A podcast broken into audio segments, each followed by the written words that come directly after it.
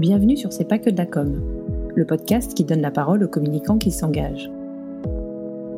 La communication a un rôle central à jouer pour accélérer les changements dans nos modes de vie. Les entreprises, les marques et leurs dirigeants sont regardés et attendus d'une nouvelle façon. En tant que communicants, nous devons utiliser notre capacité à construire de nouveaux imaginaires pour rendre le changement désirable. Nos entreprises bousculent leur savoir-faire, à nous de le faire savoir.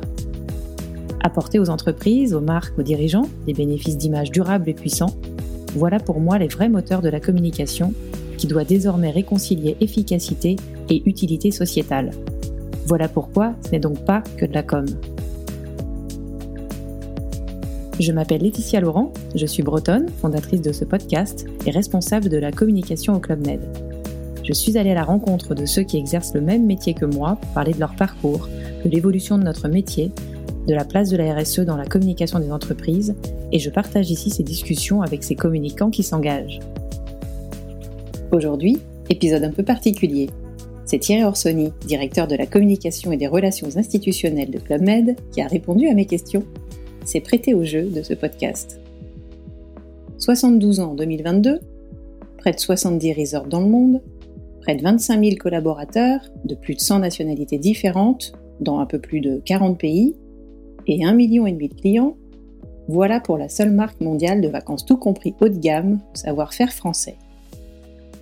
Et si la responsabilité aussi faisait partie du tout compris Dans cet épisode, Thierry revient sur l'histoire du Club Med, créé après la Seconde Guerre mondiale pour réparer les esprits cassés et sur l'attention portée aux autres et au respect de la nature dès le départ par les fondateurs de Club Med. On parle ensuite de la prise de conscience de l'impact du tourisme par les voyageurs qui s'est largement renforcée ces dernières années et Thierry emprunte une formule d'Agnès Veil, la directrice du développement durable du Club Med. Au fond, ce n'est pas raisonnable de voyager, mais ce serait encore moins d'arrêter. Si le tourisme peut avoir des effets négatifs, il permet aussi de faire vivre des dizaines de millions de personnes dans le monde. L'enjeu serait donc plutôt d'orienter la demande vers une offre plus responsable. Et au Club Med, cela veut dire contribuer à la préservation et au respect de notre patrimoine exceptionnel, et contribuer également au développement économique local et au partage de la valeur créée avec les communautés qui nous accueillent. Et nos responsabilités, qu'il s'agisse de la construction ou de la gestion quotidienne de nos resorts, ne manquent pas et la communication dans tout ça. C'est assez récent. Thierry nous explique Avant, nous n'en parlions pas, ou très peu. C'était un choix, mais depuis la prise de conscience des voyageurs, nous essayons de mieux communiquer sur ce que Club Med fait via le programme Happy to Care et surtout d'accélérer en matière de contribution envers les communautés locales et de protection de l'environnement. Un travail qui demande l'implication de nombreux collaborateurs à tous les niveaux de l'entreprise. On parle alors de communication interne, externe, de parcours client, de communication en resort, du rôle des chefs de village et des géos et de la façon dont nous tâchons d'adresser l'ensemble des dimensions sur lesquelles nous sommes attendus par des publics différents, à des niveaux différents selon les régions du monde. Pas simple.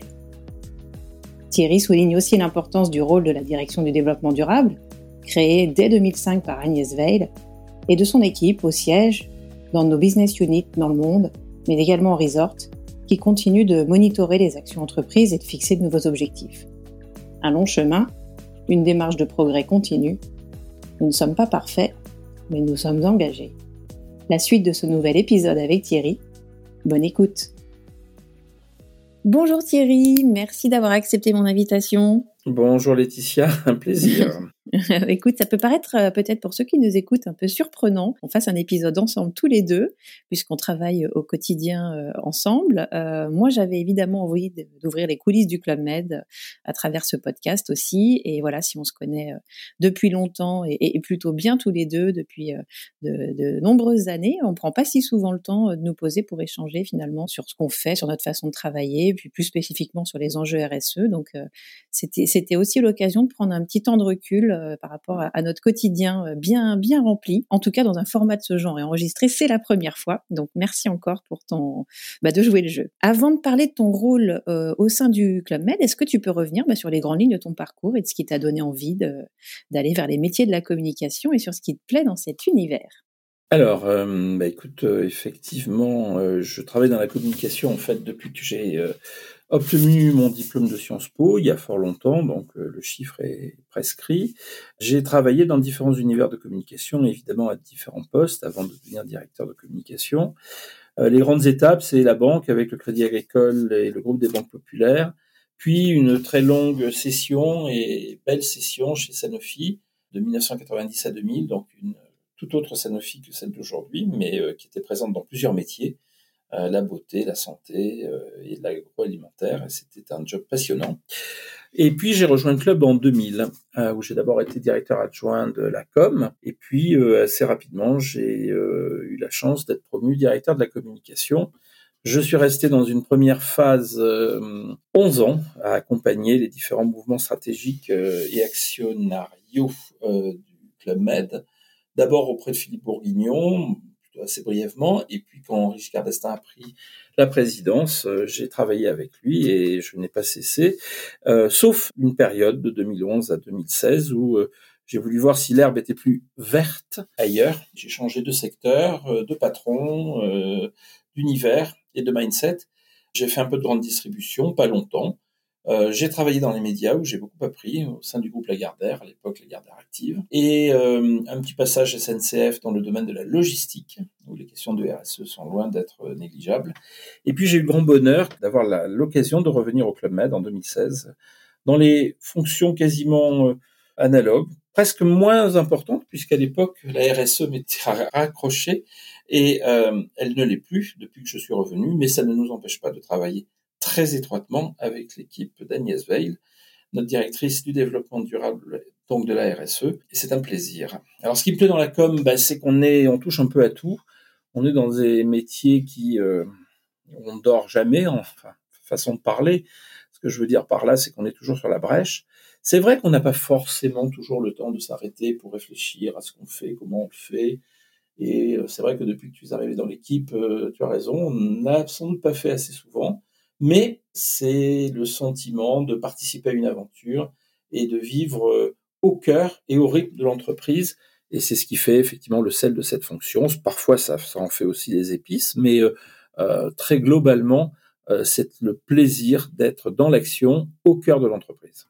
Je ne peux qu'être d'accord avec toi, effectivement. C'est un, plaisir au quotidien pour cette belle marque. Alors, euh, si on présente plus le Club Med, je vais quand même donner quelques grands indicateurs. On, a fêté nos 70 ans en 2020. Euh, aujourd'hui, c'est euh, près de 70 resorts un peu partout dans le monde et 25 000 collaborateurs de plus de 100 nationalités différentes avec la, multiculturalité finalement depuis toujours au cœur de, de l'entreprise et de nos valeurs et euh, une présence dans euh, plus de 40 pays. Finalement, Club Med, on aime le dire comme ça, c'est la, la seule marque mondiale de vacances tout compris haut de gamme au savoir-faire français euh, pour les familles et, les couples actifs. Et est-ce que tu peux nous expliquer un peu en quoi consiste ton, ton métier, enfin voilà, ce qu'on fait un peu dans l'équipe aujourd'hui pour le club ben, mon métier, c'est presque un job à mission, c'est-à-dire que c'est une série de missions successives qui ont toute une cohérence, une consistance, bien évidemment. Euh, c'est vrai que c'est un métier dans lequel on a parfois, parfois ça peut être un peu frustrant, le sentiment de vivre l'écume des choses, mais comme je, je le disais et comme tu le sais, on est quand même sur tous les grands sujets. Donc moi, le métier tel que je le vois, c'est quelque part une sorte de métier de super euh, conseiller communication au service de grands clients euh, à l'interne de la maison. Alors à commencer évidemment à tout seigneur, tout honneur par le président, euh, le comité de direction générale, mais évidemment et pas que, parce qu'il faut avoir effectivement un très fort réseau au sein de la boîte pour être là en appui, euh, parfois en, en amont, parfois hélas en aval, sur les différentes questions qui peuvent surgir à tout moment au sein d'un emploi du temps qui a parfois été un peu planifié, mais qui peut être bousculé parce que quand on a, comme tu le disais très bien, la chance d'accueillir des clients aux quatre coins du monde, de les faire voyager, de les nourrir, de les héberger, eux et leurs familles, de s'occuper de leurs enfants, de leur faire faire des activités, etc., etc. Euh, le risque est grand qu'il se passe quelque chose qui puisse concerner la santé, la sécurité, des clients, mais aussi des équipes et parfois des installations. Donc le job, il est évidemment sur une sur un fil rouge, sur un fil rouge stratégique, euh, et en ce sens, euh, euh, la boussole est donnée évidemment par la stratégie définie par le président du comité de direction générale et à laquelle on a la chance de participer. mais il y a effectivement parfois des à-coups, il y a parfois des pas de côté, et c'est ce qui en fait tout le sel. Donc je dirais qu'on est à la fois une boussole, quand effectivement les gens nous demandent des recos, nous demandent un avis, euh, même sur un sujet qui se passe à l'autre bout du monde, dont on ne connaît pas forcément tous les tenants et les aboutissants, mais on a une sorte de, on représente une sorte de pilier stratégique qui permet effectivement de, de donner un repère. Donc, il y a ce côté boussole. Je dirais aussi qu'il y a un côté euh, qui à mes yeux est important, qui est le côté euh, d'être une vigie. Hein. Il faut être euh, à l'écoute des tendances, avoir des capteurs, écouter les signaux faibles, pas que les signaux forts, et de temps en temps bah, prendre la parole pour dire est-ce que tu penses pas que là, ou est-ce qu'on ne pourrait pas ici faire ça, ou ça? Donc boussole, vigie, et puis, effectivement, on, on, est une équipe. Alors, une équipe qui n'est pas immense, mais qui est euh, et tu le sais, euh, mais qui est mobilisée, qui est active et qui est effectivement dans cette mission de service et d'aide aux différentes entités qui nous entourent. Parce qu'effectivement, rattaché à la présidence, on est une petite entité aux côtés de grandes business units qui ont de très grandes et très belles équipes, euh, mais qui parfois ont besoin du petit poussé pour les aider à remettre un petit caillou, à rajouter un petit caillou sur le chemin. Euh, et, c'est un rôle qui est assez passionnant. Alors, venons-en euh, à notre, au cœur du sujet de ce podcast, en tout cas, les, les enjeux RSE dans la communication des marques et donc aujourd'hui de Club Med.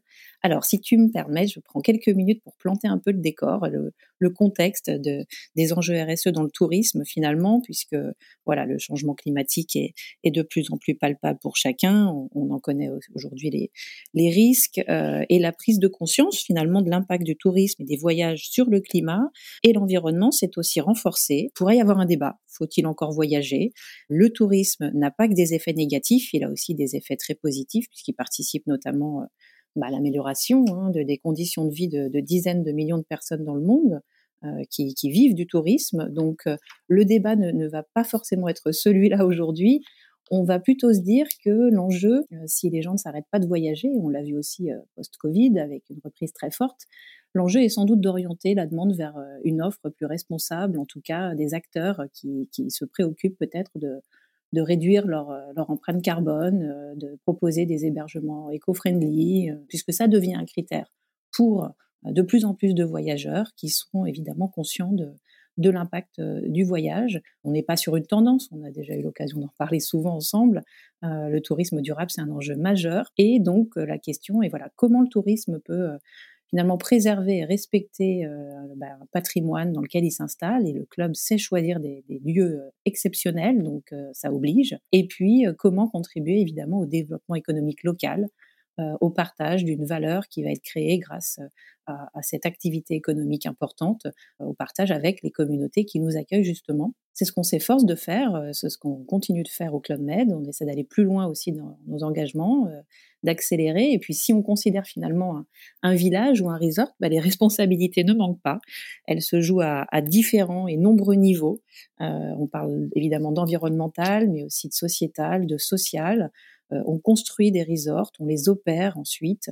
Euh, ce sont des petites villes, donc euh, voilà, on, on s'efforce de, de, certifier la construction de nos nouveaux villages. on s'efforce aussi de, de certifier l'opération quotidienne. Tous nos resorts sont certifiés avec Green Globe. Ce sont dans les deux cas des, de la construction et de l'opération des certifications indépendantes parmi les plus exigeantes, voilà, qui sont pour l'opération de nos resorts renouvelées et réauditées chaque année pour nous, nous, obliger à, à, faire des progrès d'une année sur l'autre. Euh, voilà, nos circuits sont certifiés aussi avec Agir pour un tourisme responsable. Et puis, si je cite quelques exemples euh, d'actions emblématiques qu'on a entreprises, les articles évidemment en plastique à usage unique, voilà, ont été définitivement supprimés de nos bars et restaurants depuis 2020. C'était pas si simple, mais c'était indispensable et ça a été fait. Euh, il reste encore quelques, quelques bouteilles en plastique euh, à supprimer. On essaie de réembouteiller, euh, de gérer cela selon les, les, zones dans lesquelles on est implanté du mieux qu'on peut. C'est en cours et on poursuit évidemment la lutte contre le gaspillage alimentaire. Quand je dis on poursuit, voilà, c'est que On est plutôt expert des buffets depuis de nombreuses années et euh, c'est quand même quelque chose qui est très contrôlé chez nous. On n'a pas souvent l'occasion de le dire, mais quand on est interrogé sur le sujet, on a des réponses. Voilà. Euh, je donne un dernier exemple qui me tient à cœur aussi. On se, mobilise auprès des communautés locales à travers un programme dont on ne parle pas souvent, mais qui s'appelle euh, Green Farmers, qu'on mène en partenariat avec AgriSud. Et là, le but est d'accompagner des, des producteurs locaux pour leur permettre d'accéder à finalement à l'autonomie économique et à des pratiques euh, agricoles euh, bah, issues de l'agroécologie. Et ce sont en fait des milliers de tonnes qui sont ainsi produites euh, sur les bases de l'agroécologie par des tout petits producteurs dans différents pays grâce à notre soutien et, notre partenariat avec AgriSud. Et on n'est pas ensuite le seul client, ça, permet aux populations d'en profiter, à d'autres hôteliers et, et, au Club Med, bien sûr, qui a acheté depuis le début de ce partenariat, qui a plus d'une dizaine d'années, plus de 300 tonnes de produits agroécologiques auprès de certains de nos resorts au Maroc, au Sénégal, au Brésil. Voilà, un programme qui a d'ailleurs été montré en exemple lors d'un One Planet Summit des Nations Unies il y a, trois ans. Donc euh, voilà pour euh, les, grandes lignes de la démarche du, Club Med. Ce qu'on sait peut-être moins et que j'ai commencé à dire un peu là, c'est que c'est pas nouveau. Est-ce que tu peux nous expliquer un peu toi comment tu as vu le Club Med prendre ses engagements? À une époque, tu le disais, où la RSE t'était rattachée, sans doute pour consolider des pratiques déjà existantes et, euh, un peu ce que c'est ce devenu peut-être aujourd'hui. Je te laisse, te laisse nous expliquer ça. Oui, oui, oui. Alors d'abord un commentaire. Euh, effectivement, euh, quand on écoute ce que l'on fait par ta voix, on se rend compte que finalement on fait quand même pas mal de choses et que euh, on ne le dit peut-être pas assez, mais on y reviendra parce que c'est aussi un choix et c'est aussi une posture volontaire qu'on a voulu qu'on a voulu avoir dès le départ, dès le départ en 2005. En fait, il faut revenir parfois un peu aux fondamentaux et c'est vrai que la genèse et la belle histoire de cette formidable saga du Club Med, c'est quand même quelque chose qui tourne autour de la nature, du sport, de la mer et d'une sorte de quête du bonheur dans un contexte très précis qui est euh, la fin de la Seconde Guerre mondiale. Euh, notre fondateur Gérard Blitz avait eu l'occasion de vivre indirectement, mais de manière très proche, les ravages et les horreurs de la, guerre et de l'antisémitisme, et il s'est euh, beaucoup beaucoup impliqué dans l'accueil euh, des, personnes qui avaient été des victimes euh, de cet horrible conflit. Et le Club Med est né un peu de, cela, et sous forme d'association. C'est-à-dire que d'emblée, il y avait un pari de se... Alors à l'époque, on disait pas je me reconnecte avec la nature, on n'employait pas ces mots, mais c'était de revivre, de retrouver une sorte d'harmonie, d'énergie positive en se rapprochant d'éléments et de concepts très simples qui quelque part faisaient référence à un Éden qu'on avait euh, perdu mais qu'on espérait retrouver. Et le choix d'aller dans des endroits parmi les plus beaux du monde, qui n'étaient pas forcément à l'époque aux quatre coins du monde, puisque le Club Med a commencé en Espagne, euh, et on y allait en train à l'époque. Vous voyez déjà un certain nombre de, euh, de, marqueurs qui, qui, peuvent être assez contemporains. Mais quand on est né de cette, euh, de cette histoire-là, quand on se raccroche à, ce, à cette filiation, on ne peut pas ne pas être sensible effectivement à ces questions. Et, il y a un chiffre que je voudrais ajouter à moi qui m'a beaucoup frappé euh, quand je suis revenu au club après, comme je vous l'ai dit, euh, quitter, l'avoir quitté pendant quelques années. Un chiffre que même à l'époque où, avec Agnès, on, on commençait un peu à jeter les premières fondations de, euh, de cette politique développement durable, on n'utilisait pas assez, c'est qu'en fait, moins de 10%, en général, en moyenne, des surfaces de nos resorts en foncier sont construites. Tout le reste de notre foncier, c'est de la nature, c'est des plages, c'est de la, c'est des jardins, euh, c'est des pinèdes, euh, c'est de la forêt primaire, comme en Amazonie. Donc forcément, ça, ça vous oblige dès le départ. Et, quelque part, ça, ça inscrit dans la mentalité collective que euh, la nature est autour de nous et qu'effectivement, on, doit en, en, prendre soin. C'est vrai qu'après, le Club Med, sans l'avoir trop dit, mais a été chaque fois là pour répondre à des problématiques qui se posaient et qui aujourd'hui font partie de l'ensemble des pratiques qui relèvent de ce qu'on appelle le développement durable, hein, qui donc au-delà des, euh, des sujets à proprement parler environnementaux concernent aussi le respect des communautés et l'attention portée aux autres, qu'ils soient clients, qu'ils soient partie prenante ou qu'ils soient évidemment salariés. Et par exemple, le Club Med a participé euh, de très près Gilbert Trigano, après avoir eu un appel du roi du Maroc, a répondu tout de suite oui pour participer à la reconstruction économique par le tourisme de la région d'Agadir au début des années 60. Et c'est par exemple là, à Agadir, à l'époque, que Club Med avait créé son premier village en dur. Plus récemment, on a participé, et donc on a eu un rôle moteur, et je dirais un peu exemplaire, euh, à installer la première station d'épuration de l'île Maurice. Alors j'ai plus la l'année en, tête précisément, mais ça doit être plutôt aux alentours des années 2000. On travaille beaucoup, euh, comme tu l'as évoqué, à travers notre partenaire Agri Sud en Casamance, effectivement, à recréer des filières, derrière développer des centres de tri, recycler certains matériaux, et on le fait pour nous, bien sûr, mais évidemment, on le fait pour les communautés qui nous entourent. Et puis, euh, alors là aussi de manière un peu anecdotique, puisque on, est présent en Chine et on est très heureux de, l'être. On a, par exemple, été à l'origine de la première piscine naturelle biologique en Chine. Ben, c'est au Club que ça s'est fait. Donc, beaucoup de choses sont faites, participent d'une cohérence, je dirais même pas stratégique, mais d'une cohérence tellement liée aux valeurs et à l'histoire et à la jeunesse de l'entreprise que euh, ce sont des petits galets qu'on sème tout, au long de la route, mais qui au final finissent par faire une route euh, plutôt bien pavée. Autre exemple très très fort, le Club Med a été à l'initiative de Gilbert Trigano, il y a bientôt 45 ans, a créé sa propre fondation. Et cette fondation, c'était je me souviens dans un de ces baselines de l'époque, euh, qui a été dirigé par Constance Nora pendant longtemps, et puis qui aujourd'hui l'est euh, par Agnès Veil euh, et ses équipes, c'était apporter la joie de vivre et le bonheur du Club Med partout là où il est. C'est pas que dans nos villages, mais c'est aussi autour d'eux. Et ces choses-là, là encore, ça nous oblige. Et là encore, ça imprime une sorte de, de mantra que les équipes ont présente à l'esprit. Alors, communiquer, le grand mot est lâché.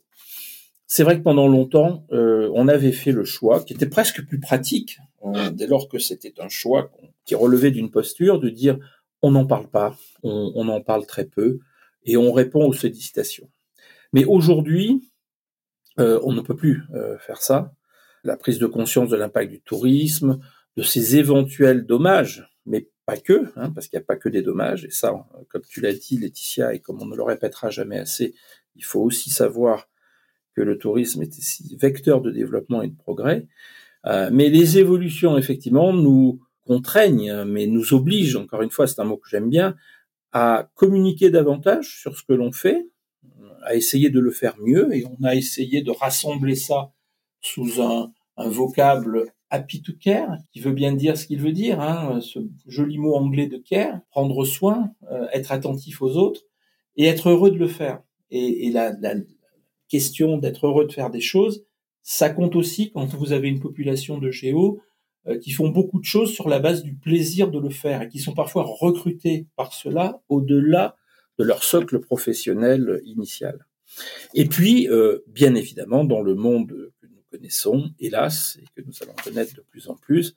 Il faut accélérer, il faut aller encore plus loin, il faut être euh, contributeur euh, encore plus actif auprès des communautés locales et euh, avoir la protection de l'environnement euh, euh, constamment à l'esprit. Avant de terminer sur ce point, enfin si tant est que puisse terminer, il y a une phrase d'Agnès Veil hein, que, que, je trouve formidable. Elle avait dans une interview que tu avais montée d'ailleurs pour elle, elle avait dit il est vrai que voyager en substance, hein, il est vrai que voyager très franchement aujourd'hui on peut considérer que c'est déraisonnable, que ce n'est pas raisonnable. Mais elle avait tout de suite ajouté mais ce serait sans doute encore plus déraisonnable et encore donc moins raisonnable de ne pas le faire. Parce que il y a toute cette dimension euh, contributeur au développement dès lors qu'il est raisonné, dès lors qu'il n'est pas imposé, dès lors qu'il se fait dans le respect d'un certain nombre euh, de règles indispensables à intégrer, le tourisme est un vecteur de développement, d'activité, et, il permet effectivement euh, à une sorte d'ascenseur social dont on dit qu'il est bloqué dans nos sociétés à nous, mais peut-être de fonctionner dans des sociétés où euh, euh, il donne accès parfois à des possibilités qu'on n'avait pas. J'ai un exemple tout bête, hein, mais peut-être que je passe un peu trop du coq à l'âne, tu, corrigeras s'il le faut Laetitia, mais moi, j'ai toujours été impressionné par le parcours de quelques géos que nous avons au Sénégal, qui bénéficient, pendant que notre village de Casamance, donc Cap Skirring, est fermé, qui bénéficient des installations euh, que nous avons, notamment de tennis, pour pratiquer leur sport. Parce que, évidemment, euh, bah, le tennis, grâce à la télévision, on le regarde aussi en Afrique, et on a aussi, parmi les habitants de Cap Skirring, des gens qui ont du talent, qui ont envie de le pratiquer. Nous, on a des installations, elles sont vides. Bah, il suffisait juste de dire, bah, pendant que les clients sont pas là, on va, on va vous proposer de les utiliser. Et on est vraiment très heureux quand on voit que euh, parmi un panel d'élèves d'école qui viennent pratiquer, s'essayer au tennis, il y en a un ou deux ou trois qui a du talent, qui va un peu plus loin, qui un jour devient géotennis et pourquoi pas un jour euh, peut aller même plus loin dans la filière. C'est tout simple, c'est symbolique, c'est une petite goutte d'eau, hein, ça relève de la stratégie du colibri, mais c'est très fort de pouvoir faire euh, ces choses-là. Oui, sur les 25 000 collaborateurs euh, dont je parlais, je pense qu'il y, a beaucoup d'exemples comme celui-là. effectivement, euh, ascenseur social, dans certaines sociétés, ça se vérifie encore largement et tant mieux. Alors du coup, on va, on va parler un peu plus communication. Est-ce que tu peux essayer de nous expliquer, pas, pas, simple, mais comment on essaye aujourd'hui de mieux communiquer sur, sur cette démarche? Voilà, c'est un peu la raison d'être de ce podcast, c'est de partager euh, des retours d'expérience, des bonnes pratiques. Il n'y a pas de, recette unique, magique, mais euh, voilà, peut-être comment nous, on essaie de faire euh, pour notre marque et dans notre univers du tourisme. Alors effectivement, tu, tu l'as dit, c'est pas simple, mais enfin une fois qu'on a dit ça, il faut essayer d'avancer quand même un peu. Tu l'auras compris, on est, me semble-t-il, mais là encore, hein, je, en plus, ce, podcast est d'autant plus passionnant que j'ai l'impression qu'on le fait un peu à deux voix et, ça, me plaît beaucoup et, n'hésite pas à, intervenir. Je pense qu'on est dans, au club dans quelque chose qui est jusqu'à présent plus empirique que euh, programmé de manière marketing, et on y reviendra aussi un petit peu après, parce qu'il en faut un peu parfois du marketing. Euh, c'est vrai qu'on on essaye euh, d'être présent là où on est attendu, parce qu'on est attendu sur des sujets très variés, et que le sujet est foisonnant. Hein, je le disais tout à l'heure, quand on transporte les gens, quand on les nourrit, euh, quand on a une sorte de, on contribue à consommer des ressources énergétiques, quand on a des déchets à gérer, quand on a du gaspillage à, envisager. Mais le développement durable, la RSE, ce sont aussi des enjeux sociétaux, etc., etc. on ne peut pas prétendre cocher toutes les cases et on ne peut pas prétendre avoir une politique euh, RSE de rouleau compresseur. Ce qui est sûr, c'est qu'on ne peut pas faire d'impasse. Ce qui est sûr aussi, c'est que les, crises peuvent euh, venir de partout, mais il faut quand même qu'on se donne quelques indicateurs, quelques boussoles. Et euh, depuis 2005, mais avec une très nette accélération ces dernières années, il a fallu effectivement donner un sens commun, une direction, une cohérence à nos convictions et à cet ensemble de dimensions parfois très euh, variées et très diversifiées. Il a fallu les articuler les unes avec les autres, parfois euh, les prioriser, faire en sorte que l'une, parce que c'est nécessaire à un instant T, prenne le pas sur les autres, mais sans après oublier les autres. Mais c'est vrai que vu l'immensité des défis, c'est quand même extrêmement compliqué d'avoir aujourd'hui une posture qui dirait nous, on est très content de ce qu'on fait et on pense qu'on aborde tous les sujets, que notre entreprise est exemplaire.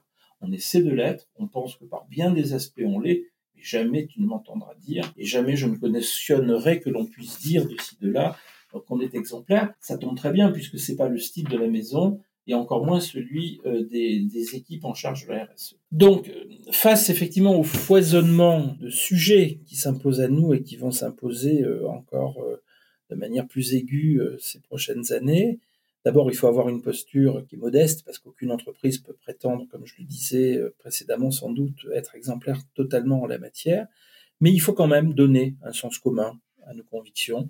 Il faut mettre de l'ordre dans le foisonnement d'initiatives, il faut essayer de euh, remplir et d'intégrer toutes les dimensions, mais il faut aussi et surtout les articuler les unes avec les autres. Et c'était le sens de la création d'une direction du développement durable en 2005, ce qui est quand même pas hier, 17 ans déjà, euh, consolider des bonnes pratiques, harmoniser les choses, s'assurer qu'on ne fait pas d'impasse totale, prioriser. Euh, alors c'est passé d'abord par un, un programme durable qui s'appelait Globe Members. Après, c'est devenu Happy to Care, un, terme très, très chouette et qui nous va bien. Ça passe évidemment par la com interne, c'est-à-dire que il faut évangéliser. Alors aujourd'hui, on est presque rattrapé par les questions qui nous sont posées par nos géos qui nous demandent et là, et là, et là, et là. Mais à un moment donné, il fallait mettre cette question euh, au cœur des débats. Et je vais dire un truc, il fallait le faire aussi au top management. Quand on a euh, euh, beaucoup de priorités à gérer, quand on a une stratégie à mettre en œuvre, quand parfois l'avenir de l'entreprise peut être menacé par des crises économiques exogènes ou endogènes, on ne pense pas forcément, et surtout quelques années en arrière, à cette question cruciale du développement durable. Donc il a fallu aussi, et je rends hommage vraiment à, l'équipe, euh, encore une fois, et, à Agnès, euh, qui n'a jamais renoncé dans la lignée de ce qu'on avait essayé de faire dès 2005, d'évangéliser et d'attirer l'attention sur ces, sur ces enjeux et pour favoriser, entre guillemets, cette prise de conscience. Alors aujourd'hui, bon, le, débat est passé, la page est tournée. Maintenant, ce qu'il faut maintenant, c'est agir. C'est pas sensibiliser, c'est agir. Mais l'interne est très important, surtout quand on a la caractéristique qu'a le Club Med, qui est que finalement, en village, les salariés vivent au milieu et avec les clients. Donc, soit ils sont interpellés par les clients, soit ils peuvent effectivement, de manière proactive, expliquer ce qu'est l'entreprise, ce qu'elle veut faire dans toutes ses dimensions, mais aussi, y compris dans celle-là, celle de la RSE et du développement durable. Donc, c'est important de les avoir à bord avec nous et qu'ils sachent que euh, c'est quelque chose qui est pris très au sérieux au sein de, l'entreprise. Et puis évidemment, après, il y a toute une dimension euh, externe. Effectivement, il faut irriguer euh, les marques, les métiers, il faut sensibiliser à nos engagements, mais encore une fois, et c'est un terme que j'emploierai souvent, l'humilité, l'humilité que nous devons avoir sur ces, sur ces dimensions. Chose importante aussi, à, côté de, de, la direction de la communication et de ces différents relais, euh, je dirais partout dans le monde, qui sont souvent des relais indirects, hein, parce qu'on travaille vraiment en, en, matriciel, on avait pensé, et Agnès Veil l'avait pensé, à, à, à, évangéliser et à communiquer. Et en 2013, au sein de la direction du développement durable, euh, un poste de responsable com plus spécifiquement euh, axé sur la RSE euh, avait été créé. Et je crois que ce poste, chère Laetitia, tu le connais bien. Donc, tu pourrais presque un jour en parler toi-même dans ton podcast. Mais l'idée déjà, c'était sensibiliser aux enjeux et aux engagements pas assez connus, voire méconnus. Faire en sorte, et ça encore, on est dans l'évangélisation, que les différentes personnes qui, de près ou de loin, euh, ont à voir avec la communication dans l'entreprise s'approprient ces sujets, je dirais presque s'en emparent, se les accaparent, puisque la très bonne démarche qui avait été initiée dès le départ et qui a été amplifiée euh, par Agnès quand elle a pris les rênes entièrement de, de, cette, de ce secteur, c'est de dire moi, c'est bien que je parle, mais ma, plus grande satisfaction, mon plus grand bonheur, c'est quand j'entends le discours, les actions, les challenges à relever portés par mes collègues et à tous les niveaux de l'entreprise. Là, c'est la vraie satisfaction. Là, c'est euh, la vraie réussite. Et elle est modeste, elle ne le, reconnaîtra pas, mais il y a énormément de progrès qui ont été faits en la matière. Toujours avec l'humilité, euh, toujours en ayant le sentiment qu'on est euh, une goutte d'eau dans un océan, mais l'océan n'est composé que de gouttes d'eau. Et donc, important qu'on soit l'une de celles-là. Et on imagine effectivement que plus les collaborateurs sont sensibilisés à ce qu'on fait, plus ils peuvent euh, s'impliquer dans, ce qui est fait justement et proposer de nouvelles idées et, nous permettre d'accélérer globalement. On va se concentrer maintenant sur euh, la façon dont, bah, ces, preuves euh, et, les, engagements pris par le Club Med se traduisent dans la communication externe de, du, Club Med, mais auprès de ses clients et de ses prospects. Est-ce que tu peux nous expliquer un peu par quel bout euh, on essaye de prendre les choses? Alors euh, peut-être, euh, on parlait du site internet, tout à l'heure tu évoquais le sujet du marketing, c'est peut-être là qu'on peut y revenir avant de, revenir sur la communication qui est faite justement dans, dans, nos resorts. Tout à fait. Je parlais tout à l'heure effectivement d'une dimension empirique. Bon, elle existe, elle a existé, mais il y a aussi aujourd'hui une approche beaucoup plus systématique mise en place d'outils, mise en place de process et volonté, effectivement, même si on reste globalement sur une posture modeste, de faire connaître ce que l'on fait. Et là, je dirais, euh, tous les outils au service de la communication externe sont mis à contribution et, jouent un rôle majeur. Alors, on a un site internet dédié à la fondation, hein, développement durable.clubmed, euh, c'est le, temple dans lequel chacun peut aller se référer pour trouver des éléments sur lesquels s'appuyer et répondre quand, il est interpellé. Moi, par exemple, c'est en, en, revenant en 2016 que j'avais découvert tout début, au tout début du site ce chiffre que je citais tout à l'heure et qui m'avait beaucoup impressionné et m'impressionne toujours encore, 10% de surface bâtie sur l'ensemble du foncier du club, ce qui est vraiment pas assez connu. Donc ce site internet dédié, il est très important et c'est, je dirais, la référence vers laquelle on doit se, retourner. Et puis après, il est important que dans chaque site euh, Club Med, aussi bien en France que dans les pays, alors j'ai plus le chiffre en tête, euh, notre patron m'engueulerait s'il savait que je l'avais oublié, que je l'ai oublié, mais je crois qu'on a une trentaine de sites web dans le monde, grosso modo, dans une très grande euh, majorité de langues adaptées évidemment au pays. Évidemment, chacun de ces sites a des pages dédiées et ont pour objectif d'apporter les réponses et de faire savoir que ce que l'on fait et que cette dimension est prise est prise en compte. Et puis, quand on s'intéresse à un resort, hier on disait village, aujourd'hui on dit resort parce que ça paraît plus compréhensible pour les gens qui, à l'international, quand on leur parle d'un village, imaginent l'église, la mairie, la poste. Bon, quand même pas encore ça dans, nos, dans tous nos villages. on parle de resort. Eh bien, euh, concernant chaque resort, on a à cœur d'expliquer quelle est la démarche dans le resort en question, de rappeler, et ça c'est quelque chose d'un peu techno mais de très important, qu'au moment de sa construction, il bénéficie euh, de toutes les démarches pour obtenir un label, un label, un label BRIM qui est reconnu et incontesté, et qui est une certification de la construction et qui euh, nous fait passer par un certain nombre de critères qui font qu'au final, on a une note. Enfin, on l'a ou on l'a pas, et quand on l'a, il y a aussi des degrés. Alors, on peut être good, on peut être very good, on peut être excellent.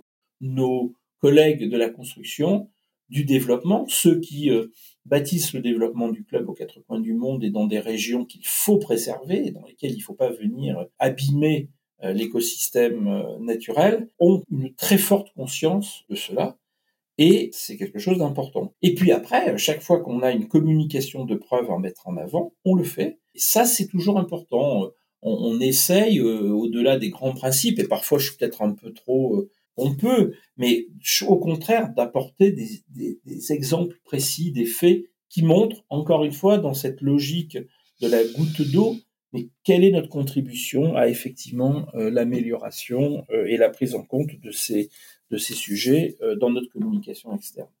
Et puis, tout simple aussi, mais nous avons un réseau d'agences, d'agences et d'appartements boutiques qui sont des vitrines pour nous, bien évidemment. Ce sont des lieux où la communication sur nos engagements et nos actions RSE slash Fondation Club Med euh, sont présentés à travers un film qui est diffusé euh, dans ces agences. Alors on parlait du marketing tout à l'heure. c'est vrai que nos équipes marketing, depuis la mise en place de la dimension développement durable et de la direction du même nom, au début, c'était en 2005, je vous le rappelle, et 2005, c'est pas 2022 avec la prise de conscience aiguë euh, euh, à laquelle personne ne peut échapper. En 2005, on pouvait encore, comme le disait un président de la République, regarder un peu ailleurs. Donc nos équipes marketing, elles étaient à fond sur euh, l'enjeu stratégique qui a permis de sauver le Club Med, hein, on ne le dira jamais assez, qui est la montée en gamme. C'est-à-dire ce mouvement de fond qui a permis de répondre aux attentes de nos clients, et notamment en matière d'hébergement, de restauration, de confort, sans perdre de vue notre ADN, notre convivialité et le fait qu'un club med, un resort, un village club med ne ressemblera jamais à un grand hôtel de luxe, palace ou euh, hôtel boutique. Il y aura toujours ce supplément d'âme propre au club med. Donc ça, ça a été un mouvement stratégique majeur. Ça a pris du temps. On a eu beaucoup de circonstances qui parfois ont pu ralentir. Et nos équipes marketing ont pendant longtemps été focusées là-dessus avec, faut-il le rappeler, des moyens qui sont des moyens d'une entreprise qui n'est pas une major qui fait 100 milliards de chiffre d'affaires par an. Euh, le Club Med, ça a tout d'une grande entreprise, et notamment l'image, mais parfois ça n'a pas les moyens financiers qui vont toujours avec. Donc les équipes marketing, je ne vais pas leur jeter la pierre, elles ont été d'abord focusées là-dessus.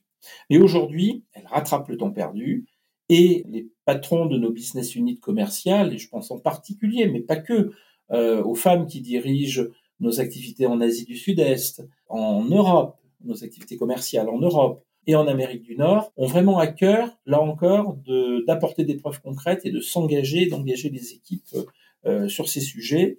Et Happy to Care étant devenu un des quatre piliers stratégiques du Club Med, forcément, cette dimension va être de plus en plus prise en compte et forcément la communication, qui est le reflet des actions qui sont menées, euh, sera encore plus forte euh, là-dessus. Ce qui est important, c'est euh, encore une fois de, de, dépasser les discours et montrer que au-delà des outils que je viens d'évoquer, des différentes actions que l'on peut avoir de manière un peu corporate, c'est dans nos villages, dans nos resorts que cela doit se passer. Et la question qui est cruciale, c'est comment faire en sorte qu'on sent que cela soit pesant, didactique, limite emmerdant, faire comprendre à nos clients, euh, sans les culpabiliser non plus, euh, mais au contraire en les embarquant, que cette problématique est une problématique clé et qu'elle est bien prise en compte dans le resort où ils passent leurs, vacances. Là, on a de beaux chantiers euh, qui ont été menés, euh, même s'ils sont pas encore totalement achevés. Euh, mais par exemple, une appli qui va être l'appli village, on a effectivement toute une section qui est devrait accueillir une section sur le happy to care. On est en train de, enfin, ils sont en train d'y réfléchir. Dans chaque chambre, des messages sont présents pour rappeler euh, la nécessité de faire euh, attention et de préserver notre environnement. Euh, le sujet du gaspillage au restaurant est un, sujet majeur. Là encore, on se contente pas de mettre des affiches pour sensibiliser à ce, à ce sujet, mais on montre comment on y veille nous-mêmes en ayant parfois réformé la façon de présenter les plats, d'éviter d'avoir des montagnes de mets qui parfois sont pris euh, au tiers de, de, de, ce qui est proposé et dont on peut se dire après, euh, qu'est-ce qu'on fait du reste? Là, on, fait de plus en plus de préparation à l'assiette, préparée et proposée devant le client et avec des portions qui sont effectivement pas les, les proportions de la prodigalité des années 60-70, euh, ces 30 glorieuses on voulait vraiment profiter de ce qu'on avait perdu dans les années précédentes. Donc nos chefs de cuisine, nos équipes de cuisine, ils sont très scrupuleux et très sensibilisés à ce sujet. Et ça va jusqu'à ce que dans certains de nos villages, il y ait des poubelles connectées à nos tableaux de gestion de stock pour affiner euh, au mieux et faire les choses de la manière la plus précise. Après, il y a des actions qu'on peut décider euh, de mettre en œuvre. On a décidé et entrepris, euh, tu le disais, bye bye plastique tout à l'heure. Bon, ben, là, on sait que le plastique est une plaie hein, euh, qui étouffe nos océans et les, et les espèces qui y vivent. Euh, tout le monde en entend parler. On ne peut pas, nous, ne pas être présents dans ce débat. Donc, euh, on, a des, on a pris une action donc euh, radicale hein, à travers cette décision concernant le bye bye au plastique supprimer, communiquer auprès des gens pour les sensibiliser au fait que même chez eux, le plastique, euh, peut-être, ils peuvent le faire euh, évoluer vers moins de, moins de, moins de, moins de plastique. Bon, on pourrait, et je pourrais égrener encore plein de, plein d'initiatives, euh, parce qu'il y en a, et qui ont fait plein de choses. Celle sur laquelle je, je voudrais insister, parce que là encore, j'ai eu la chance de participer à sa mise en œuvre il y a donc fort longtemps, mais de voir la constance et la persistance du soutien qu'on apporte à l'organisation avec laquelle on travaille, AgriSud. AgriSud est une très belle ONG et avec eux, on fait du soutien à des maraîchères ou des arboriculteurs pour leur permettre de produire plus, mieux, euh, notamment en ayant vraiment en tête euh, des principes de l'agroécologie, mais qui leur permet de fournir localement des fruits et légumes de saison, riches de sens et surtout qui contribuent à recréer des filières qui, dans certains cas, étaient en train de disparaître ou avaient carrément disparu. Et bien évidemment, euh, au-delà euh, de se fournir auprès des maraîchères, comme c'est le cas en particulier euh, à Cap Skiring au Sénégal, on a mis en place des excursions, des propositions de sortie du village pour permettre à nos clients d'aller visiter ces jardins maraîchers, de rencontrer les femmes qui les ressuscitent et puis, euh, les productrices viennent aussi dans nos villages présenter autant de fois que possible euh, leur production à l'entrée de nos résultats. Encore une fois, c'est de la preuve, c'est euh, du concret, euh, c'est du tangible. Bon, je ne veux pas vous assommer en en, en en, mettant, en en disant trop. Et dernière petite chose là aussi qui montre l'évolution et la prise de conscience au niveau du resort, on a créé, on a une fonction pour certains villages, je pense que ça va être amené à se développer de plus en plus au fil des années. on a mis en place un géo qui est le Green Géo. Alors, il a succédé d'une certaine manière à des jeunes gens qui venaient à une époque dans nos villages qui étaient les Green Globetrotters. Aujourd'hui, on a un Green Geo, pense en particulier à celui des Seychelles, qui euh, fait euh, une action d'éducation, de sensibilisation, euh, d'initiation, qu'il s'agisse des enfants ou des parents, à des gestes simples pour connaître et donc respecter respecter la nature. Donc euh, plein d'initiatives, plein de choses qui se font, euh, un peu tous azimuts, mais euh, voilà, je vais devoir non pas conclure, mais arrêter l'énumération parce que je ne veux pas que, que, ça fasse catalogue à l'après-vert. Mais ça, ça veut bien dire ce que ça veut dire. On est sur des, sur des tranches de vie et donc ça se joue au niveau des équipes, des clients, des parents, des enfants et sur toutes les dimensions qu'un séjour en vacances peut, peut couvrir. Donc non, merci d'avoir pris le temps de, bah, de donner un petit peu la vue d'ensemble et, et, ça, ça, en dit long aussi sur la complexité finalement de, de, de traiter euh, les différents canaux et de, de bien doser, d'utiliser les bons mots et euh, je sais que nos équipes euh, en charge de, bah, de la définition de ces messages-là aussi se posent à chaque fois euh, beaucoup de questions sur chaque sur chaque façon de, de, dire, de bien dire. Et, et on a eu l'occasion d'en parler ensemble, mais voilà, ce sont des, des, sujets un peu techniques. Là, on est un peu moins sur le sur le rêve, sur sur l'expérience de vacances. Euh, on n'est pas sur du prix, on n'est pas sur de la promotion, euh, on est sur des messages donc plus techniques. Est-ce que tu peux nous, nous, dire un petit peu de la façon dont, en fait, dont les équipes travaillent pour, euh, pour choisir ces messages et les construire?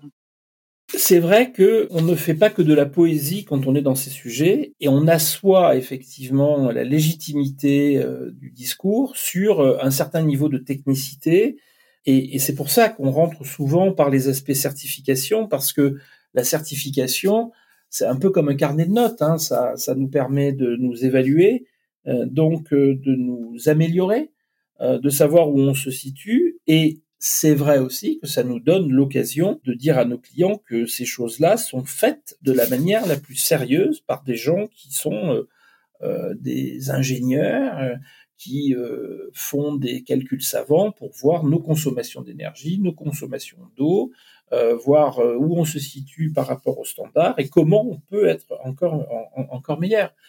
donc les, les, les, certifications, j'ai évoqué tout à l'heure la certification BRIM hein, pour éco-certifier la construction de nos nouveaux villages, mais on a le pendant pour l'exploitation des resorts quand on les a construits qui s'appelle Green Globe. Et Green Globe, c'est une certification internationale indépendante pour un tourisme effectivement plus durable, qui est exigeante, qui a des critères précis. Encore une fois, on n'est pas dans la poésie là, mais qui nous permettent encore une fois de nous assurer par rapport à une ligne jaune, blanche ou rouge, j'en sais rien, mais de nous positionner et de nous assurer qu'on opère dans le respect. Et quand on a fait un, audit euh, Green Globe ou BRIM, on l'a, euh, et notamment pour Green Globe, on ne se contente pas de l'avoir. On sait que euh, dans quelques temps, on aura l'occasion euh, de devoir se rechallenger puisque c'est pas un une certification qui nous est donnée, euh, je dirais, ad vitam aeternam. Donc tout ça est très sérieux aussi, et c'est une matière effectivement parfois un peu aride, et, bien souvent on ne fait pas l'effort d'aller jusqu'à lire les rapports et les bilans RSE des entreprises, mais on s'astreint à le faire.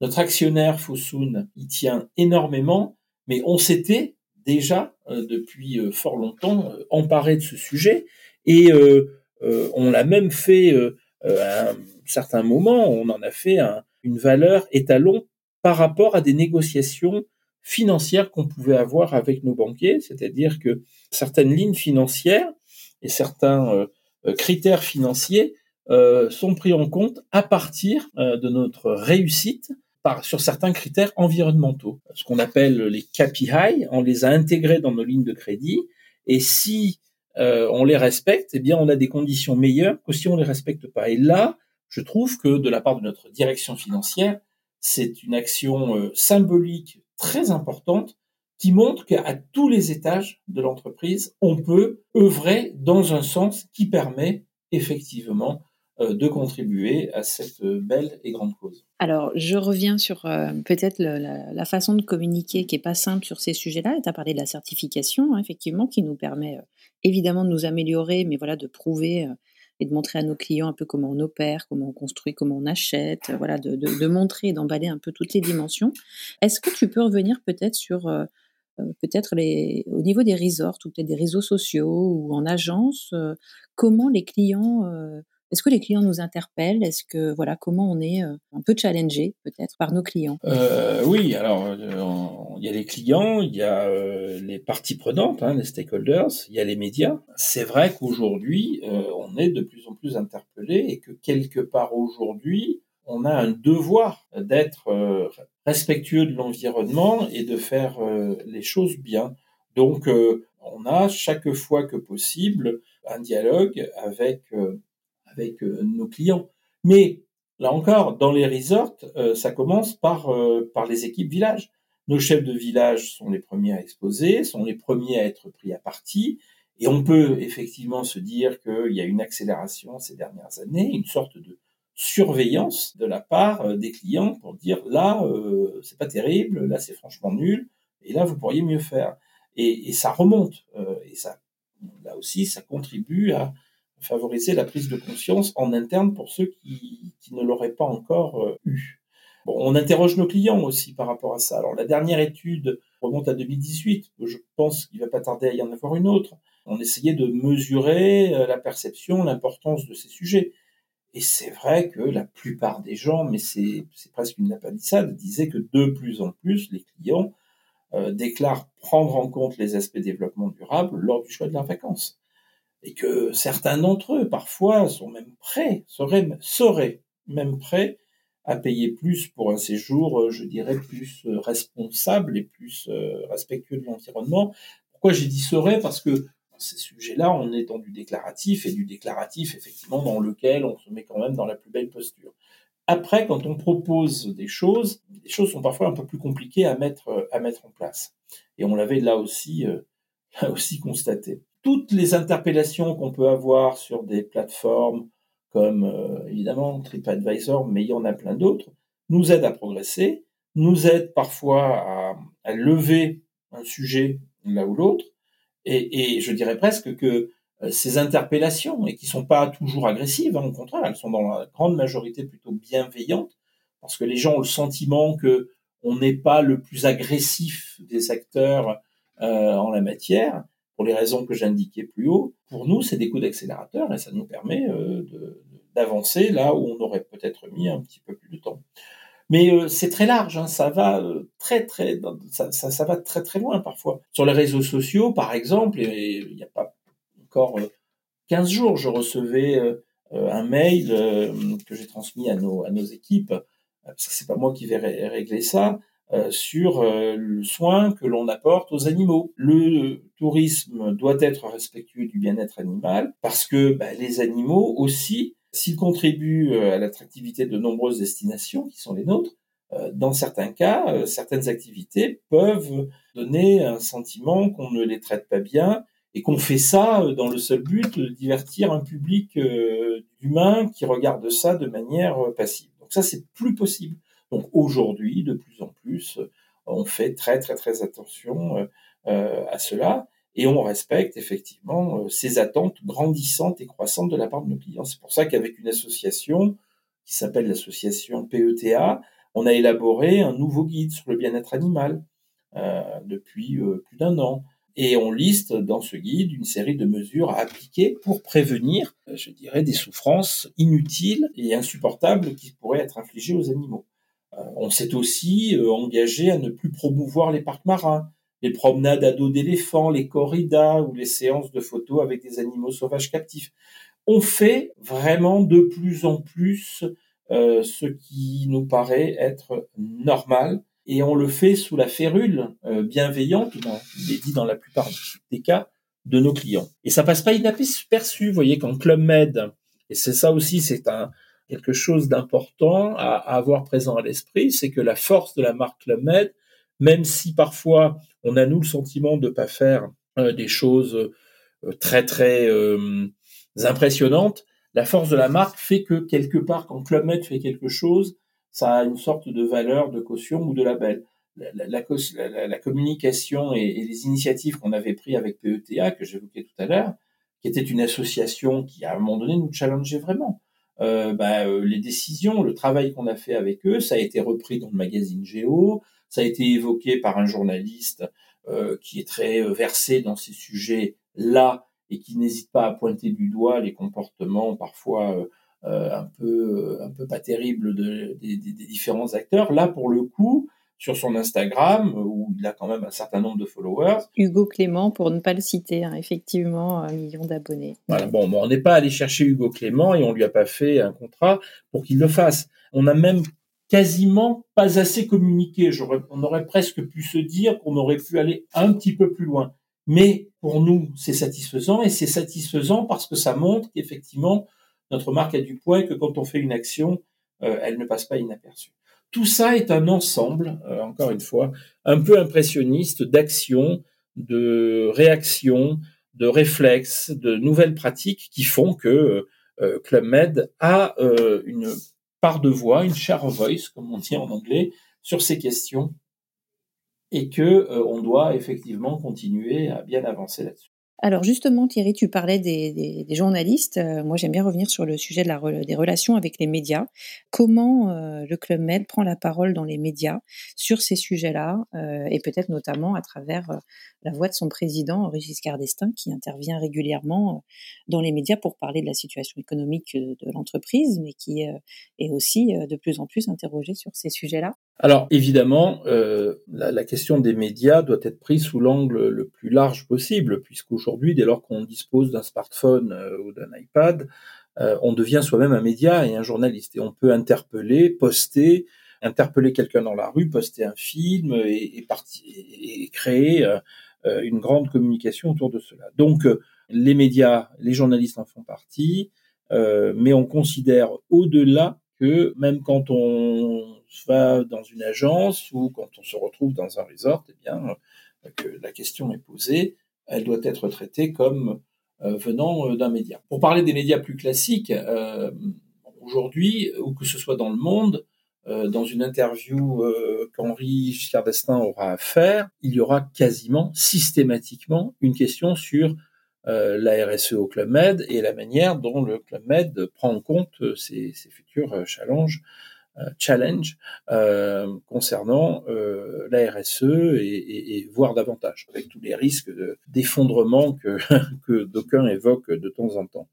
Euh, de raréfaction des ressources naturelles, d'absence de neige, de problèmes d'eau, etc., etc. De toute façon, ce sont des questions qui maintenant préoccupent euh, les citoyens. C'est même plus les clients, euh, c'est les citoyens. On est tous à se poser des questions là-dessus. Donc, il s'agit, comme toujours, d'agir sur le principe qui est le même, qui est de plutôt ne pas dire en amont ce qu'on va faire, mais plutôt de dire une fois qu'on a fait, et d'avoir une posture de modestie et de, euh, comme je l'évoquais précédemment, de stratégie de la goutte d'eau. Maintenant, aborder les sujets et parfois certains sujets sont abordés de manière euh, un peu plus virulente, un peu plus euh, agressive. Et là-dessus, il faut aussi retenir, je dirais parfois, de ces prises interpellations, le côté urgence qui est de plus en plus à l'esprit des gens, et notamment des jeunes générations. Et je vois bien, y compris dans nos géos, euh, au moment des recrutements, euh, des questions de plus en plus pointues sur ces sujets.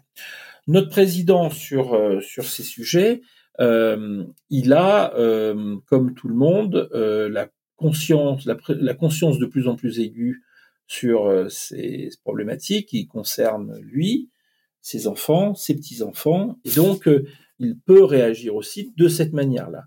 Mais toujours en ayant présent à l'esprit d'où on vient, comme on le disait au tout début de ce, podcast, c'est-à-dire euh, la création du club et le, respect de la nature, de l'environnement, là où on est et là où on veut aller. Ce sera toujours à travers une communication de preuve, pas par une communication, euh, je dirais, dans laquelle on va euh, faire du greenwashing parce que il n'est pas concevable de ne pas le faire. On veut qu'il y ait un fond toujours sérieux, profond et, et surtout crédible. Et c'est vrai que pendant longtemps, cette posture nous a obligés donc à être un peu discrets parce que on faisait peut-être pas encore assez. Aujourd'hui, on peut dire ce que l'on fait sans rougir, mais sans en faire effectivement un motif euh, d'arrogance. Et notre président est tout à fait aligné euh, euh, là-dessus. il sait que ça fait partie aujourd'hui, je dirais, de la panoplie de, skills, de talents qu'on attend d'un président, mais pour lui, ce n'est encore une fois pas une posture. On dit les choses quand on les fait, quand on les a fait. Hein. on ne va pas communiquer et faire de ces sujets un outil marketing euh, qui au final finit par se retourner contre nous. Finalement, dans la continuité là, de cette réponse, globalement, toi, qu'est-ce que tu sens que ça implique pour un communicant, un dire comme aujourd'hui, et même finalement presque tous les communicants de l'entreprise.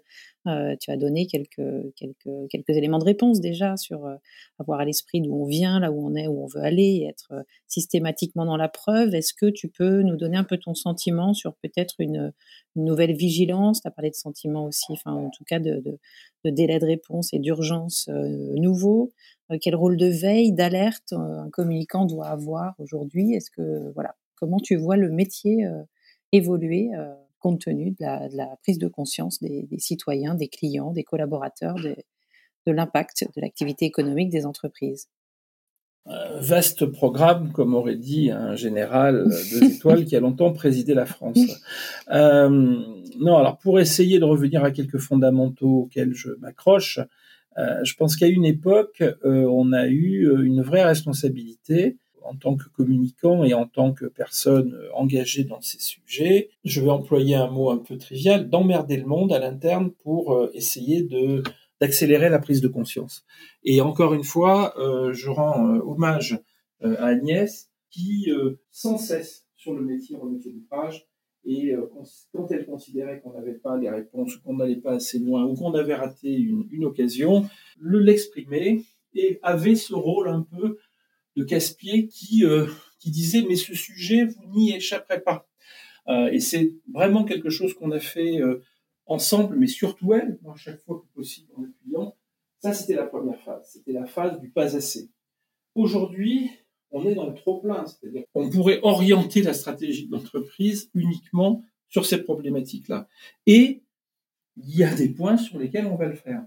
Donc, c'est comme toujours un arbitrage s'assurer qu'il euh, n'y a pas trop dans la raquette, euh, mais s'assurer aussi que ces sujets, qui ne sont pas toujours des sujets euh, entre guillemets, qui, transportent dans la joie et l'allégresse et l'optimisme, ne finissent pas par obscurcir la pensée et, créer une sorte de fatalisme, de fatalité qui viennent handicaper l'action. Donc, je crois qu'aujourd'hui, il y a, par la mise en avant de toutes les solutions qui peuvent exister dès lors qu'elles sont réalistes, dès lors qu'elles sont appliquées à une échelle euh, viable, montre qu'il y a euh, des possibilités et que chacun à son niveau peut faire des choses et peut contribuer au, sans attendre euh, le Deus ex machina qui résoudra tous les problèmes. Et nous, les communicants, à l'échelle de nos entreprises, c'est d'être toujours bien, à mon avis, sensible au respect de cet équilibre. Ne pas affoler, terroriser les foules, mais en même temps ne pas les laisser s'endormir parfois sur, euh, sur des lauriers, euh, ou plutôt sur ce fatalisme qui fait que, bon, bah, à quoi bon, puisque de toutes les façons, c'est fichu. Euh, c'est une responsabilité de nos dirigeants, hein, d'abord, et, je dirais même des dirigeants de la planète, mais nous, à l'échelle de nos entreprises, dans le rôle qui est le nôtre, que j'évoquais tout à l'heure, boussole, vigie et parfois un peu par feu, devons appliquer et avoir à l'esprit. Très clair, effectivement. Boussole, vigie, par feu. Est-ce que je peux te poser quelques questions plus personnelles? Je le fais avec tous mes invités. Tu vas pas échapper à la règle, Thierry, même si on, se connaît. Même si tu pourrais répondre à certaines. Allez, je joue le jeu pour qu'on termine cet épisode, même si euh, voilà, on pourrait, on pourrait se parler encore des heures et nous, on continuera évidemment euh, off the record. Euh, ta journée, elle démarre tôt le matin, elle se termine tard le soir. C'est quoi ton rythme à toi quand tu disais en introduction c'est dans ces métiers-là on s'arrête jamais vraiment et on est toujours un peu sur la brèche. Ben, en fait, j'ai, je, je, suis constamment euh, connecté, si je puis dire. Ça veut donc dire que ça veut pas dire forcément que je règle toutes les que je réponds à tous les mails ou que je je, je, je, fais euh, toutes les choses euh, qui me sont demandées dans l'immédiat. Mais en général, euh, jusqu'à assez tard, je regarde mes mails et je regarde les réseaux sociaux. Et assez tôt le matin, je commence un peu par, par regarder ça. et puis en vieillissant, on dort un peu moins. Et comme moi aussi, je vieillis un peu, donc je suis un peu plus souvent sur, les, sur, les, sur les réseaux sociaux.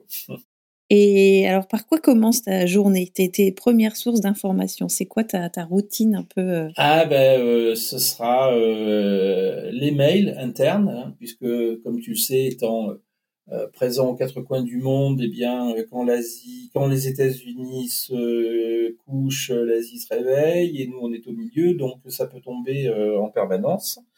Première source, donc c'est l'interne, hein, les mails. Deuxième source, c'est euh, alors ça dépend des jours, mais je dirais Instagram ou Twitter. Si c'est pas Twitter, c'est Instagram. Si c'est pas Instagram, c'est Twitter. Et puis, euh, comme j'ai été bercé effectivement euh, à la radio, j'adore le média radio et donc j'ai aussi la radio très vite allumée le matin. Et est-ce que tu écoutes tes podcasts? Est-ce que tu en as le temps déjà? Et si oui, comment Lesquels? Tu choisis? Alors, j'aime les podcasts qui me permettent de, un peu de m'évader euh, et euh, j'aime bien m'évader à travers l'histoire. Donc, euh, j'écoute régulièrement des podcasts, aussi bien ceux de Franck Ferrand, vraiment que j'aime beaucoup, parce qu'il a un art de conter qui rappelle des grands conteurs qui étaient Alain Decaux et André Castelot pour les plus anciens d'entre nous dans il y a quelques années, mais aussi d'autres. Euh, il y a une très bonne émission euh, sur France Inter dont j'écoute le podcast régulièrement, enfin, etc., etc. Mais j'aime beaucoup l'histoire. Et puis après, il y a des séries de podcasts sur Radio France où je vais un peu piocher ce qui m'intéresse. J'essaie d'éviter les sujets un peu trop anxiogènes parce que il faut un peu se préserver quand même, comme je le disais tout à l'heure, et il faut pas que l'angoisse paralyse l'action. Sinon, euh, on se dit bon bah je, je me remets sous ma couette et, je m'en sors. Il y a un temps pour tout, effectivement. Et alors, ma dernière question, est-ce que tu as un motto, une règle d'or qui te guide plus particulièrement? Et en fait, je sais que tu en as plein. Et donc, est-ce que tu as réussi à en choisir un ou peut-être deux? Alors, moi, il y a un motto qui, euh, qui, est pour moi, là, c'est surtout à titre personnel que j'essaye de me, dont j'essaye de me souvenir souvent, qui est euh, un extrait de Monsieur de La Fontaine, qui est euh, Le roseau ploie mais ne rompt pas. Hein, parce qu'on a souvent l'occasion de ployer, plier, mais qu'au final, bah, euh, il faut voir si euh, on, rompt ou si on ne rompt pas. Donc ça, c'est à titre personnel, là encore, une, grande boussole. Et puis après, j'ai un espèce de... Et on en parle de temps en temps en, équipe, hein, quand, on, quand on, est, on, a, on est amené à, à réfléchir sur des, sur des initiatives euh, qu'on voudrait prendre ou des sujets qu'on nous propose. J'ai tendance à me dire, je préfère me faire engueuler pour avoir fait quelque chose que pour ne pas l'avoir fait. Euh, quand on a des reportages un peu compliqués à lancer, quand on a des, interviews qu'on pourrait très bien... Euh, euh, voilà. Je préfère me faire engueuler pour avoir tenté quelque chose que ne pas la, que le contraire. Et j'ai dû m'en entendre parler de temps à autre. Et comme on est bien aligné, en général, ça nous incite à passer à l'action. Effectivement, on ne saute pas sur toutes les balles, mais en tout cas, on, on essaye de, faire du, mieux qu'on peut et en tout cas de, faire rayonner cette belle marque et de lui donner toute la visibilité euh, qu'elle mérite. Merci beaucoup Thierry d'avoir accepté cet échange, d'avoir joué le jeu. Très très amusant finalement d'échanger avec toi par l'audio seulement comme ça. Et je connaissais évidemment ta passion pour ton métier, ta vision euh, de la, de la communication, de son rôle. Et voilà, là on a pris... Euh, on a pris un, temps pour aborder euh, ces dimensions passionnantes. Voilà, moi, je trouve qu'il donne, euh, qui redonne encore du sens au métier de communicant. Et, euh, et, voilà, si, si on, prend l'exemple du Club Med, ben, cette expérience finalement tout compris comprend aussi cette préoccupation, ces, ces engagements. Voilà, on n'est pas parfait, mais on est engagé et ce n'est donc pas que de la com, un épisode de plus passionnant. Voilà, puis de toute façon c'est mon podcast, donc je, fais ce que je veux euh, et, je suis très contente d'avoir pu échanger avec toi sur le cas du Club Med. Euh, c'est une entreprise à laquelle je suis comme tous les géos, euh, dont tu fais aussi partie, très attachée. Donc voilà, vraiment ravie en plus de terminer cette première saison avec toi et avec Club Med. merci beaucoup pour ton soutien aussi dans ce projet podcast depuis le départ et puis pour ta confiance au quotidien. Merci encore Thierry. Eh ben écoute, merci à toi Laetitia, bravo pour cette initiative parce qu'effectivement, elle te donne du travail en plus, parce qu'évidemment, je ne t'ai pas enlevé du travail, euh, mais c'est un très beau travail, c'est une très belle, euh, très belle initiative que tu as prise. et voilà, j'en profite. Alors ça fait un peu entre soi là, mais bon, pareil, c'est après tout ces mondes entre soi. Bravo pour, pour avoir mené cette initiative et avoir fait tous ces beaux épisodes très passionnants. Merci Thierry, à très bientôt. À très bientôt. Merci pour votre écoute. Si vous avez aimé ce nouvel épisode du podcast C'est pas que de la com, parlez-en autour de vous, abonnez-vous au podcast, c'est gratuit. Et si vous en avez le temps, attribuez 5 étoiles et laissez pourquoi pas un petit commentaire qui pourra donner envie à d'autres d'écouter ce podcast. Et si vous pensez à certaines marques, certaines entreprises, ou à des personnes que vous souhaiteriez écouter parler de la place de la RSE dans la communication des entreprises, ou si vous êtes vous-même DIRCOM ou responsable de la communication corporate ou RSE d'une entreprise inspirante et que vous souhaitez partager votre propre expérience, n'hésitez pas à me contacter via LinkedIn ou Twitter, où vous me retrouverez sous mon propre nom, Laetitia Laurent. Merci et à bientôt pour un prochain épisode.